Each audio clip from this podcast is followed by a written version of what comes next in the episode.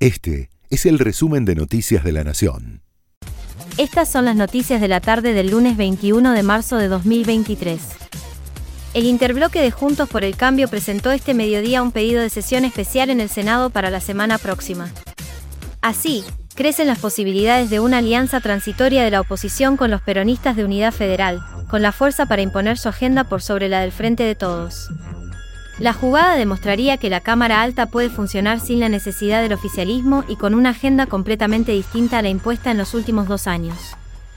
La justicia porteña ordenó hoy una serie de allanamientos en El Dorado, Misiones, contra quienes serían los autores materiales del hackeo de los teléfonos del ministro de Seguridad porteño, Marcelo D'Alessandro, del diputado Diego Santilli, de dos de los magistrados que condenaron a Cristina Fernández de Kirchner y de uno de los jueces más criticados por el kirchnerismo, Gustavo Hornos.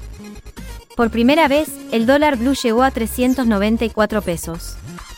Luego de un mes y medio de calma, en marzo las cotizaciones libres dejaron atrás el veranito cambiario que venían atravesando gracias al programa de recompra de deuda que estableció el Ministerio de Economía a finales de enero. Es el valor nominal más alto que se tenga registro, por encima de los 386 pesos que alcanzó tanto a finales de enero y este último lunes. El Kremlin ordenó a los funcionarios rusos que descarten sus iPhones a fin de mes.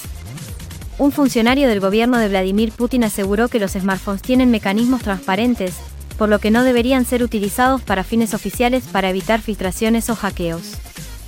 Sergio Maravilla Martínez peleará en el Luna Park por primera vez en su carrera boxística y dice que lo toma como un regalo de la vida.